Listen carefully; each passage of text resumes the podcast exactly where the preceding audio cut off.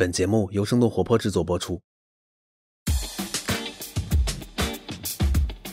在大多数人的眼里，跑酷是年轻人的反叛游戏。他们穿越城市，没有规则、装备或者获胜者。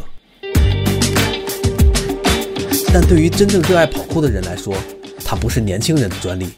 这项极限运动没有终点，并将像呼吸一样伴随自己的一生。我们约在了华西，华西五棵松旁边的一个五环体育公园。大哥，前面找个看看地儿。哦，好呀。刚刚采访的是燕十三，今年已经是他们跑酷团队“城市猴子”成立的快第十二年了。那就开始。好，开始吧。嗯。之后，我也相继采访了他的跑酷伙伴们。我叫孙杰，在跑酷圈大家叫我大圣。我是洁癖男丁雄硕，我来自广东汕头。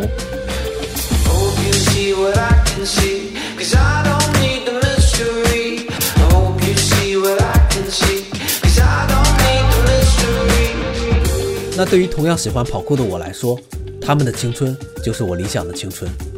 我是通过这个东西，这个东西叫跑酷，我才改变了我的一生。我现在都不相信啊，大圣哥，我现在开始练跑酷了啊，我一定要坚持住。什么？我听着这个东西太多了啊，没有几个能坚持那么长时间。开始都在公园练，开始练晴空翻的时候，啪摔，那会儿狠着呢。不像网上说的好多，十分钟学会后空翻。我真的是，我觉得挺挺挺神的。欢迎收听反潮流俱乐部，我是本期的主播迪卡普里辛。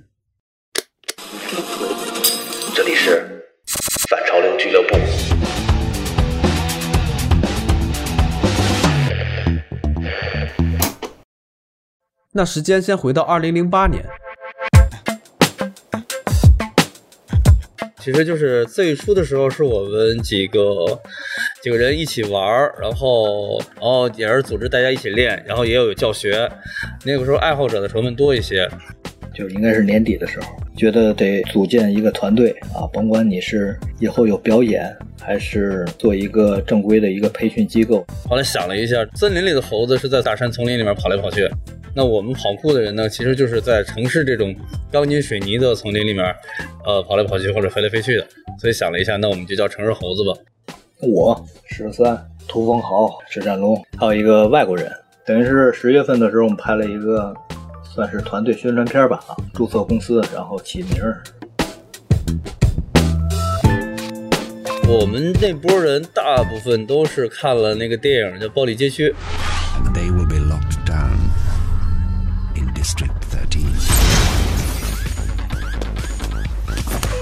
这是一部2004年由吕克·贝松执导的法国动作电影。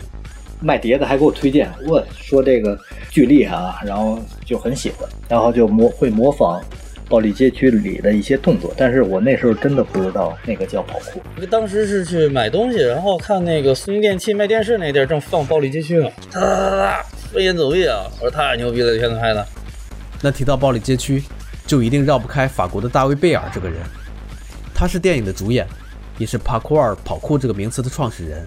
其实，在那个《暴力街区》之前就已经有了两部跑酷的电影了，比《暴力街区》还早，也是吕克·贝松做的，然后叫《亚马卡 z 不知道哪个人给他翻译成了“企业战士”这个名字。对对，因为因为其实大卫以前就是亚马卡 z 的人，对，然后他是后来独立出来了，再早的时候是没有跑酷这个词儿的。嗯。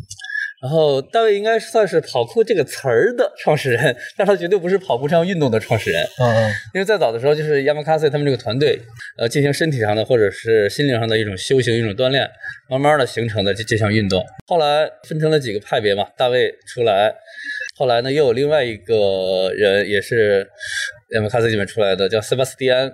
然后呢，他又发展成另外一个派系，叫做 Free Running，就空翻的动作多的一些的那种。后来我才知道，塞巴斯蒂安就是在《零零七皇家赌场》这个电影里饰演那个在开场和丹尼尔·克雷格上演工地疯狂追逐的恐怖分子。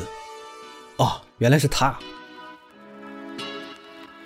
其实我最早开始接触跑酷是在一一年左右，那时候的我还在北京上学，当时是看了国外跑酷团队的视频，他们行云流水的跳过障碍物以及各种空翻动作，让我做梦都想学会。那是一种真正发自内心的强烈渴望。后来在采访丁勋硕时，他也有提到，在最初接触跑酷后那种无法控制的热爱。真正想要去学这项运动，是因为凯英国风暴的凯跟凯威利斯还有菲利他们的那部视频，就在剑桥的跑酷视频，是英国跑酷频道 UpSal 发布的。然后是那部视频真正让我觉得说，我想要去学这项运动，我一定要去学，我这辈子绝对要去学，我就那时候就有这种冲动了。当时我就在网上搜索各种关于空翻的教学培训机构。后来找到了城市猴子，于是几乎没有犹豫的就报名了，并在什刹海底校开始了我的空翻课程学习。而当时教我的教练就是大圣。我叫孙杰，我是北京人。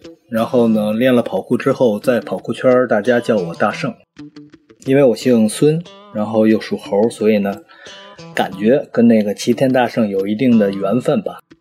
就是最刚开始其实是那个剩余的剩，嗯，然后后来呢，这不是自己老单着嘛，啊，所以就把这个剩改成那个茂盛的盛。那时候在幼儿园吧，三四岁啊，四岁左右吧，业余体校的教练都会去幼儿园去选拔，或者说找一些适合练一些项目的一些儿童，所以呢，他们上门来进行一个推销啊，然后我们家长看了之后就带着我去说要试一下。咱们中国练体操的运动员，基本上，比如说成绩比较好的，或者说适合这项运动的，应该在一米六到一米六五之间吧。啊，如果要再高的话，他，呃，在完成一些高难度动作或者说翻转的时候，他半径太大，他不容易完成。呃，我要是不练体操，我的那个骨龄测试啊，身高有一个测试，我应该是在一米八五左右啊。因为练体操它还影响身高嘛，所以练完体操的运动员一般。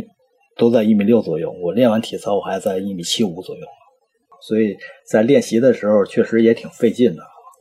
就是人家做一个动作比较轻松，我做一动作比较啊难完成。等于是五岁开始练，然后到了二十四岁退役，因为二十四岁其实。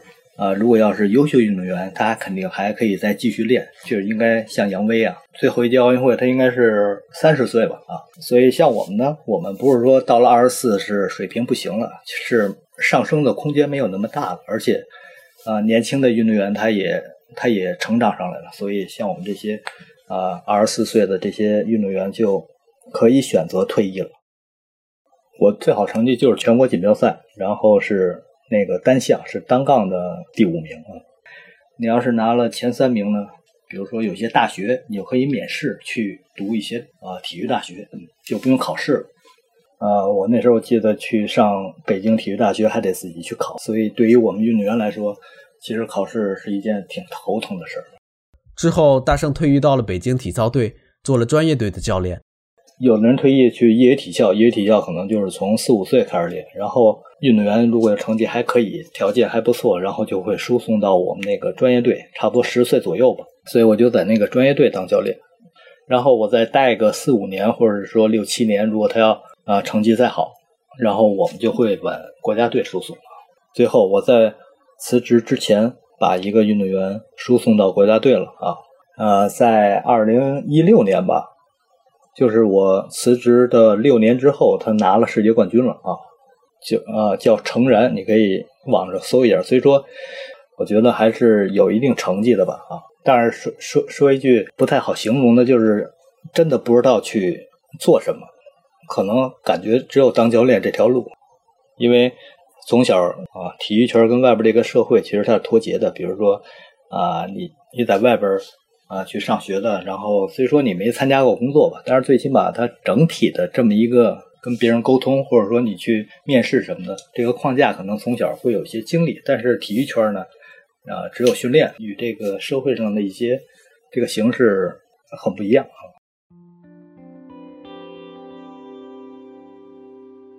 我记得和大圣学跑酷还是在冬天，北京的冬天特别冷，我瞅了一眼自己的秋裤。然后就看着他裸露脚踝的七分裤发愣。那时候他已经夺得了两届全国跑酷大赛的个人自脚冠军。虽然除了教课，我们私下里接触不多，但是我的想象中他应该是那种开朗的、外向的运动员。但是这次采访似乎改变了我对他的那些看法。我觉得我这个性格是真的是被从小被那个压制的。其实我应该是也是一个活泼阳光的这种，因为我记得好像三四岁的时候，那时候天天的就很很淘气嘛，很折腾嘛，然后见着谁也不怕，就是那种天不怕地不怕那样的。当然练完体操之后，确实被教练给管制了。我等于是从五岁开始练，然后呢，教练太严厉了吧？我说的严厉，他可能都带引号的严厉。比如说，有点像在那个少林寺，或者说不光是严格，有时因为你还得挨罚什么的嘛，对吧？比如说倒立啊，或者跑步啊，会有一些体罚啊。所以呢，精神上，我的性格现在的性格其实是从那时候从小的一些精神上的一些折磨，所以才会变得有点内向，或者说与人沟通有一定的障碍啊。这个我不敢不否认啊，就是说从小会害怕比我大的人，或者说害怕教练。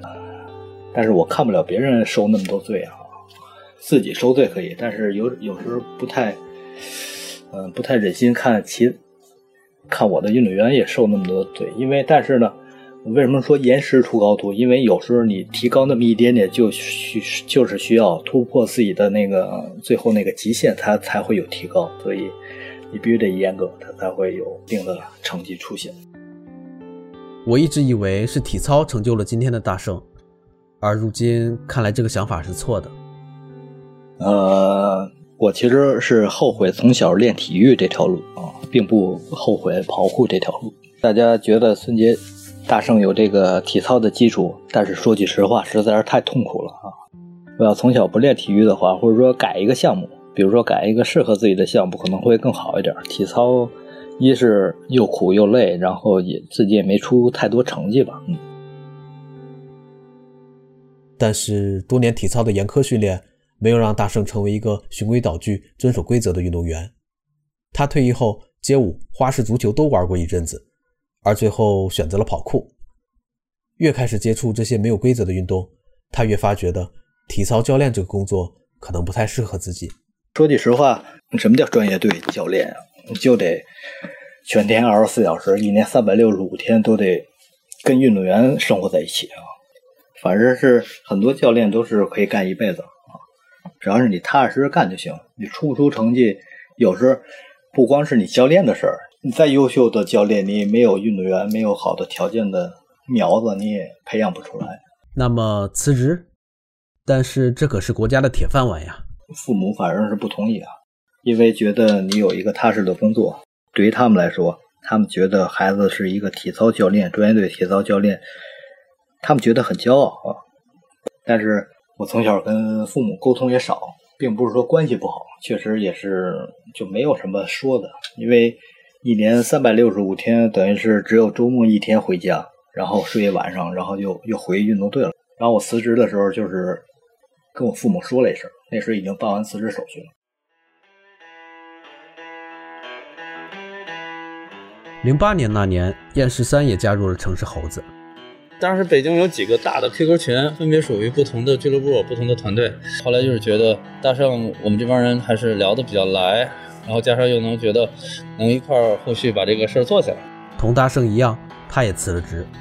啊，刚好是想做跑酷这个，就给自己给给了自己一个理由。我们当时在马甸公园、云大都、云大都遗址公园，就在草地上。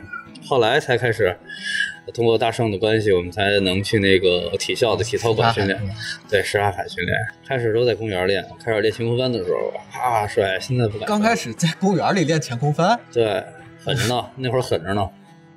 因为跑酷它终归是一项户外运动嘛，我先用一礼拜或者说多长时间在馆里练好了之后，到那个周日，然后到户外登陆。我虽然体操很有一定基础，但是跑酷它好多基础我也得从头练，比如说像定点这个动作啊。体操运动员很少有用脚去踩到一个那精准的点，体操运动员都是用手嘛哈，比如说。单杠的空翻再去抓杠，或者说双杠上有腾空，然后再去撑杠啊，都是用手来找这个支撑。但是跑酷呢，它都是用脚飞过去之后用脚啊来踩到很精准的一个地方啊，所以这个这个基本功我也得去练。因为毕竟体操跟跑酷，它从技巧上来说是有很多相似的地方。最大的不同呢，就是体操是在很软的地板上，它不要求落地缓冲。跑酷是要求在硬地上，这是为什么这么多练体操的出来了一个大圣。所以，所以我我们总说嘛，就现在的这些在练跑酷的人特幸福，因为不管是说训练的环境、训练的条件、教学的场所，或者是这些教学的体系，都已经特别完善了。虽然大家训练的都很有激情，但是团队的生存还是个大问题。做跑酷怎么做啊？就是刚开始吃，刚开始不挣钱呀，就是干撑着。前三年吧，前四年都是这样。那时候也没想好太做什么，就是说那时候想的可能就是能养家糊口，或者说一个月有生活费就行了。然后其他的可能还是过多的，哎呀，跟孩子一样吧，就是自己能到处去参与，然后去练跑酷就可以了。经过几年的训练，他们也开始获得一些成绩。从零九年就好像是一比赛就基本上就是第一了，竞速团体第一，然后那个个人技巧是第一啊。当时零九年比赛的时候，大圣做的很多动作，然后现在在比赛当中你还能看到，而且一样式呃依旧是很有难度的动作。大圣比赛的时候，在一根单杠上，就是一个扶手上做的金刚后空，现在都没有几个人敢在一根扶手上撑这个杆完成金刚后空，都是在台上做。哦，您您能形容一下金刚后空是什么动作吗？金刚跳你知道是什么动作？啊对，金刚跳就就是扑出去，手一撑，双脚从呃双手中间过去，你可以简单这么理解，就像那个金刚或者是猫扑的时候那个动作一样。那金刚后空呢，就是在手撑的那一瞬间，脚吸腿的时候完再完成一个后空翻落地。然后到了后期呢，可能不单纯是难度系数了，然后有一定难度，然后几个动作连接在一起，比如一个双金刚落地滚翻，然后起来上栏杆，接一个前空翻落地，助跑跳到一个高台上，做一个 cock 七八二落地，就大概是这意思。因为零八年刚成立没多久，就开始跟剧组聊剧本，然后零九年就已经拍戏了，而且不是说像现在的很多跑过人去拍戏都是跑龙套啊，或者是呃做替身什么的那种。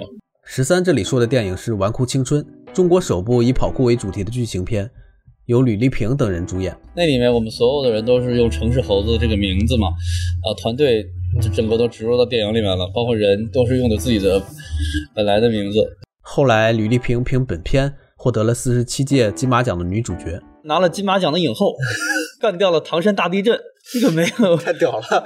颁奖的时候，我觉得导演自己都懵，因为他能够提名或者参参加那什么，我都觉得他已经很惊喜了，竟然还拿到了影后，我天哪！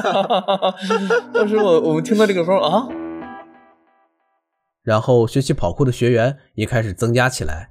最初的那几年，我们的那个收费特别低，没有所谓的培训费，就是一个会员费，一个月五十的会员费。陆陆续续报名的那肯定就更多了，现在都有一万多人了，累计的都是什么样的人？当时学的都有，有上班的，有减肥的，有学生往这面发展的，影视演员也有过来学的，就包括释小龙的那个龙门世家那个团队，我们还给他们做过培训嘛。我记得在奥体的时候，有几个大哥。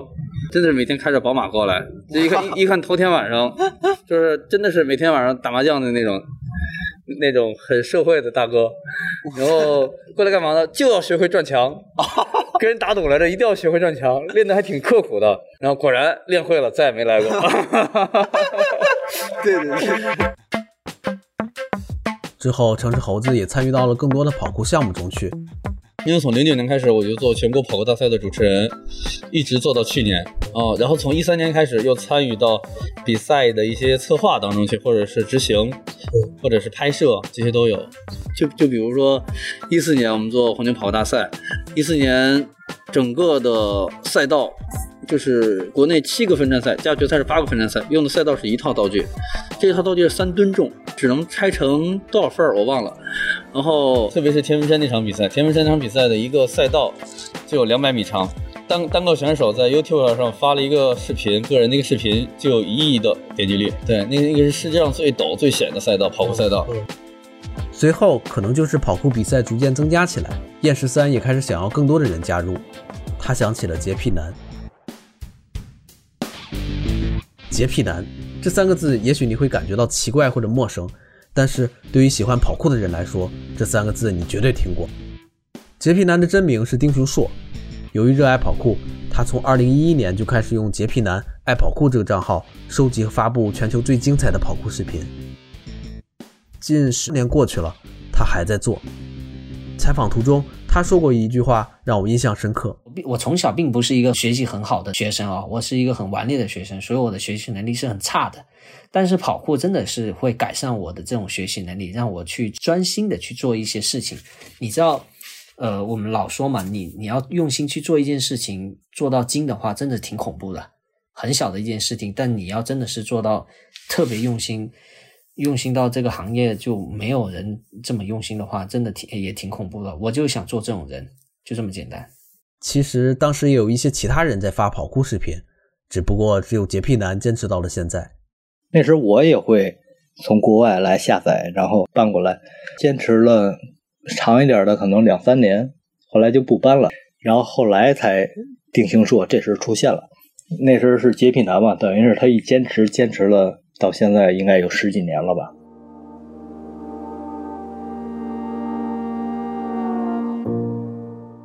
那时我刚开始练习跑酷的时候，先看上半个小时他的视频，打上满满的鸡血，然后再去操场上一通练习。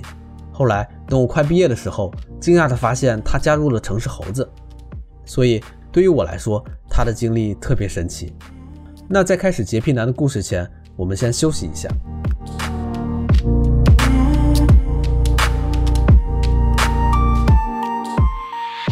反潮流俱乐部在上一期沈永革前辈谈偶像的演化这一期发布后，名叫艾玛杠二斜杠 TM 的听众在小宇宙中留言说，想听不同的观点。这一期集中说的资本主义和消费主义也是主流，可以说说不把偶像当做商品的一些可能吗？那非常感谢你的意见。如果大家喜欢我们的节目，可以在小宇宙中或者其他播客平台上给我们的节目评分留言，也可以将它转发给你的一两位朋友们。这将对我们十分有帮助。如果你想阅读本期节目的文字版本，还可以关注生动活泼的公众号，或者添加声小音助手微信声 FM 一来加入反潮流俱乐部的大家庭。那我们接着回到洁癖男的故事。Hello，大家好，我是洁癖男丁雄硕，然后我来自广东广东汕头，是一个地地道道的潮汕人。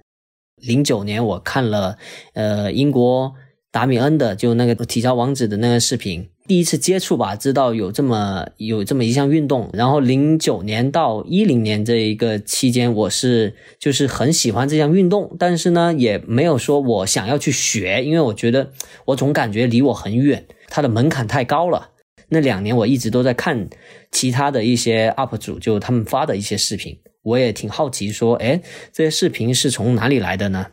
相当于我就很好奇。然后一一年的八月，我开始了我的真的搬运生涯。对，我零九年我是读完初中，然后我去上了中专，就是呃技工类的技工学校，学的那家电维修。家电维修的项目还是村里面扶贫的一个项目，因为我们当时家里特别穷。因为我那时候在卖菜，我们家里就我父亲离世之后，我是我们是开始在菜市场卖菜，所以你会很烦那种生活，尤其那边环环境特别肮脏。所以一年我开始搬运视频的时候呢，我起了个呃网名叫洁癖男。你而且当时确实就是我的生活的这种另一种写照。我的现实生活是很很肮脏的，但是我刚好在网络世界上，我就想要做一个洁癖男。你包括我出来外面第一次跟圈内见面的时候，人家哇，第一次看到我的时候，他们都觉得哇，这是洁癖男，啊长得太丑了吧，就特别就那种就比现在还要矬的那种感觉，就你特别土，你知道吧？就土里土气的。就这样，洁癖男丁雄硕开始源源不断的搬运跑酷视频。你也知道那时候的跑酷圈，大家都是在 QQ 空间、百度贴吧或者是跑酷论坛这些平台上面去交流。我分享的这些视频就会有一个很好的一个作用了，就很快就引起了特别多的一些关注吧。然后我觉得，哎，就这种对于我这种小人得志的心态来说，我觉得嗯还还可以。尤其是呃比较年轻吧，就十多岁那时候的那种傻小子，你也就你也觉得挺幸福了。你可能现实生活你是一个卖菜的，你是一个嗯任人唾弃呃。的一个小孩子在那边哦，但你到了你的网络世界，哇，好多人都说哇，感谢你的分享啊，嗯嗯，然后这视频对我帮助特别大啊，然后哇，这个人太厉害了吧，就各种各样这些信息铺天盖地而来，你会觉得哇，我好像也是一个知名人物了。呃，一三年八月，我那时候我就要去分配出场实习了，但是我不喜欢那样的生活，所以我选择辞职在家，所以我就相当于是一个无业游民了。嗯，然后我就呃陷入了一种特别颓颓废的那种生活。但是我在网络上，我还是一个就人人都知道，就跑酷圈人人都知道的洁癖男，因为身边的。亲朋好友他们都看不起我，因为觉得你一个正常的青年，你不应该在家里留做这些他们理解不了的，也就是说跑跑跳跳啊。因为我觉得我看了那些他们国外跑酷这些运动员他们的生活之后，我觉得真的好羡慕啊！我也好想过这种生活。但是你知道，不是你想就可以的呀。我就完全变成一个就是搬运工，纯粹的搬运工。那时候我都没有想过我怎么去练，有的就也就是说，呃，练练什么，你知道很很土的那种跑跳，我我那些视频特别特别土的那些。那时候他也发一些他自己的视频啊，他不光是把国外的这些网站发到他那个优酷上，然后自己也会，比如说练一些动作呀。但是我看他练的动作太少了，他发的一般都是他喜欢功夫吧。丁雄说，在家待业，每天向跑酷爱好者搬运他收集的跑酷视频。这样的状态在一四年被打破。那时，他被邀请到北京的一场跑酷大赛做了裁判。随后，燕十三开始联系上了他。呃，我们那时候是在欢乐谷五月认识了嘛？那时候我第一次跟十三见面，就我我不知道他以后会改变改变我一生啊。当时是在做红军跑酷大赛嘛，然后做分站赛的时候，我们就需要有更多的对跑酷有特别高理解的这种裁判。他绝对是一个，他本身他自己也练，他可能比所有人看的视频都多。我们看到的只是他发出来的，还有很多他没发出来的。对，所以他对跑酷的这种理解或者怎么样，他能很清楚的看出来哪些动作好或者不好。只要按照我们大赛既定的规则，他就能够特别好的去办。就从。那时候开了个头之后，每一年我都会当裁判，主要还多都是国内这些就是团队，他们肯信任我。浩南也是接触过几次之后，觉得人特别好，然后而且对事儿特别负责，特别对跑酷的热情，所以后来在呃第二年就把他叫到北京赛事的执行公司里面，专门在负责赛事策划执行这一块。对，然后我就相当于加入城市猴子了嘛，所以我觉得。就老天是公平的，就你你既然想要做，比如我一直都在跟大家重复哦，就是说自称自封自己是中国跑酷全才，但是我就是每样样样通，但是就是每样精，是每样都能够沾沾那么一点，但是你会最后会发现没有一样能够拿得出手。你说搬运这种东西就没有必要拿出来说炫耀了，因为。真的就像小偷在炫耀自己的偷窃本领有多强一样。尤其我现在想跟你说的，就时代已经不一样了，这已经不是早几年那种那个时代，大家觉得会说你搬运这些东西对我有帮助之后，我会感谢你，然后我会收获成就感，我会继续继续去做这些事情。毕竟你这个东西没有经过作者同意就擅自的分享到我自己的个人平台，其实这已经侵犯到他的利益了。我之前一直都假借的什么中国有高墙，然后就是说方便大家是吧？我一直都是以这个点，我也没有说要收钱或拿他们的作品来赚钱什么的，我从来就没有这种想法哦。所以我去年的年底我是停止了这这一个举动，我一直到呃四月我才又回来了，因为。确实，很多人跟我说，没有我的生活挺糟糕的，尤其是新疆的新疆的那些小孩，你知道，他们那边就根本不可能的，你知道吧？在那个地方，你根本不用想。然后我也觉得说，哎，这种真的有些东西还得有人做。那要么就是我去好好学英语，然后去跟人家作者沟通一下，哎，我们中国有这么一个情况，你可以通过这种途径跟人家。国际友人去达成一个共识，但是你要知道这个工作量很大，而且最重要的是我不会英语，这是最致命的。其实这点我倒没想到，一个因为发布跑酷视频而被人熟知的丁雄硕，现在又反而因为视频而苦恼。所以，除了跑酷视频，他也尝试了很多东西。觉得挺佩服他的，等于是刚开始是是一个喜欢看视频，然后分享视频，然后到后期他通过自己的语言让大家更了解跑酷，而且他这个刚开始我觉得他肯定不会写东西啊，他到北京之后在那个红牛公司，他也是一点点把这个笔头给练出来了，然后到后期就更没太想到了，他在跑酷圈炒的也很火，然后呃商业表演接的也很多。多多少少吧，这几年都有一些呃广告的一些需求到我这边来。然后你说我的能力有多强吗？也没有，就是还凑合，能就是他们能用哦，勉强够用。像搜狗他们要拍第一人称视角的跑酷广告，这时候那种空翻型选手他他也可以发挥哦，但是可能他不像我们这种竞速型的选手那么的。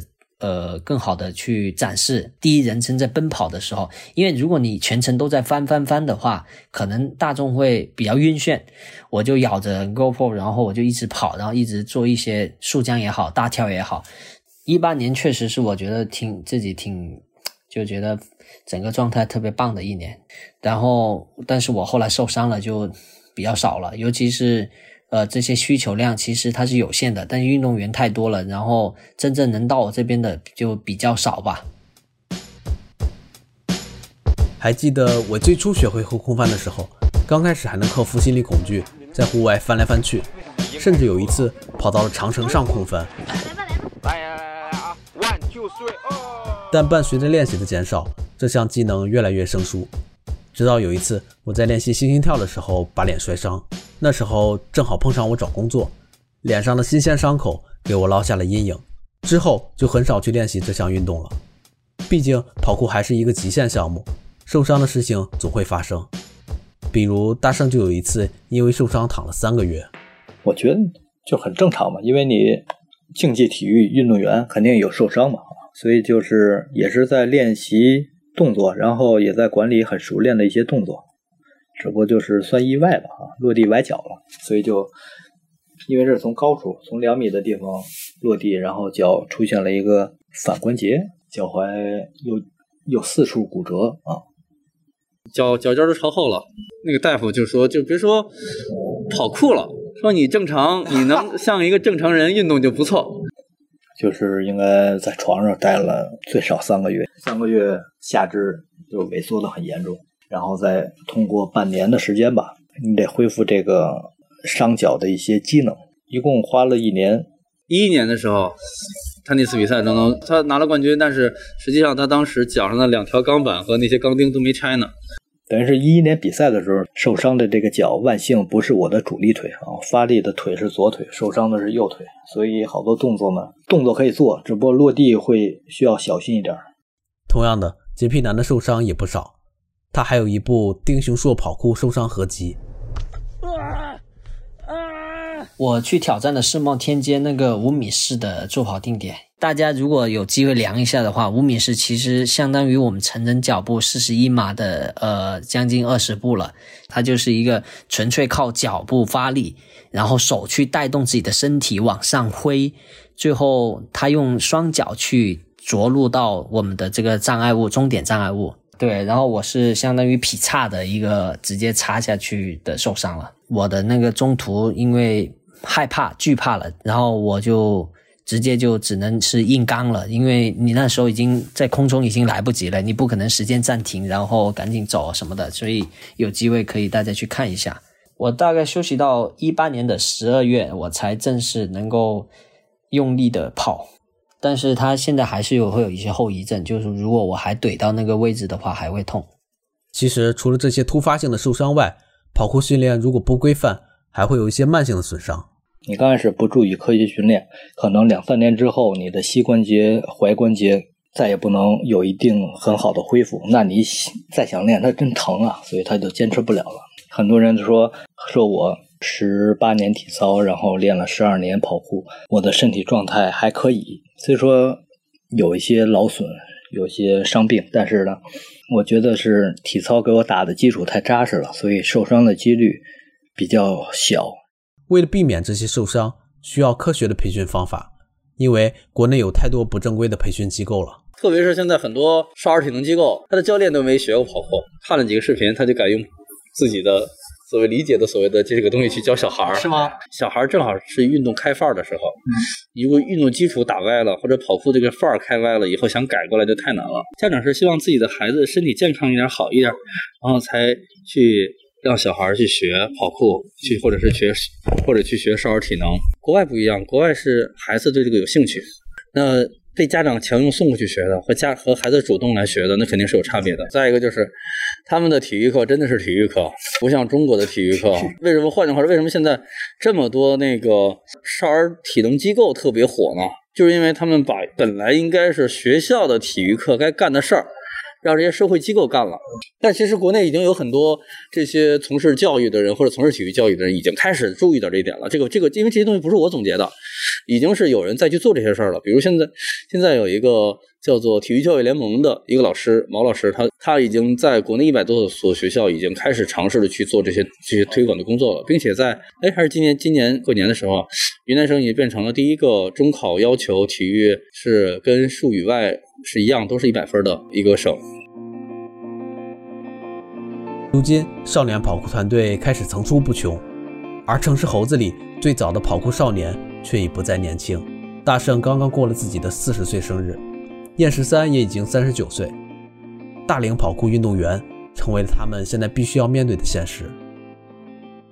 这个大龄跑酷运动员肯定是一直要伴随，可能要伴随一辈子了吧？因为比如说他从十二三岁开始练，练八年之后他二十嘛，我现在四十嘛，对吧？所以就是基本都是二十岁这种状态，然后我就踏踏实实的，那时候是当跑酷运动员，现在是跑酷运动员兼跑酷教练。然后过一段时间，随着比如说年纪再大一些，或者身体状态再再差一些的话，练的可能会少，但是会一直练。基本上像我们这些人就不会存在说是不练了，或者那个不接触了不放了，这基本上不可能，因为它已经变成我们生活的一部分了。随着年纪越来越大，悠着点玩嘛，对吧？我不知道你有没有每天必须要做的工作，比如说我这个跑酷是每天，我哪怕太累了，太特别犯懒，然后特别困，那我也得在这个屋里边拉拉筋，或者说做一点平衡的训练啊。然后今天状态好，我可能会练的多一点。然后还有就是，因为我这个朋友圈好多跑酷的年轻人，或者说跟我一块练十几年的这些人，他们可能有好多人不练了，但是有时候我给他们一个精神支柱吧啊。有一些评论就是说，咱们还不练干嘛呢？大圣这还天天发什么朋友圈训练呢？就这这这个状态。嗯，所以就是我得我得做好这个榜样。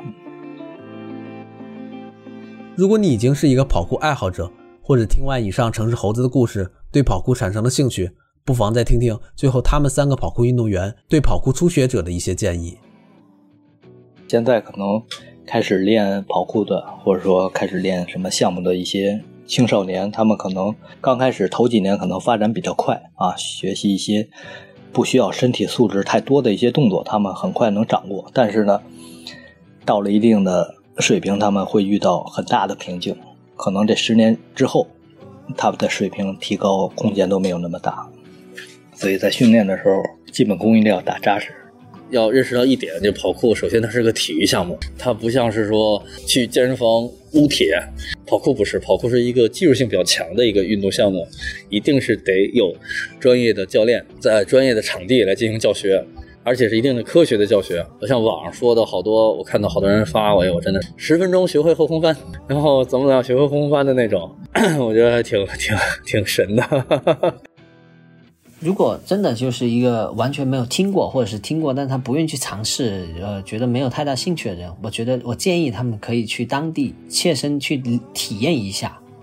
我们不要去学一些特别难的，我们刚入手就是学一些简单的就行。所以我希望那些想要接触的人可以去体验一下，它只是一个打开你身体一些隐藏功能的一个一项运动，可以这么理解。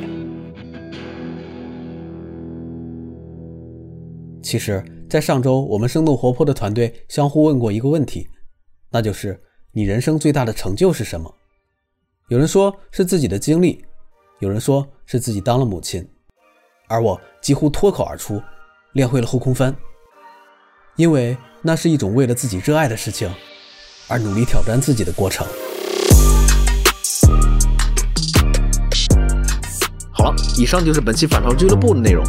那如果你喜欢这档节目，可以分享给你的朋友，或者在苹果 Podcast、Spotify、喜马拉雅以及网易音乐等平台上给我们评分留言，这将对我们十分有帮助。有任何问题，还可以按照 show notes 中的邮件地址发邮件给我们。也欢迎你收听生动活泼的其他节目。那我们下期不见不散。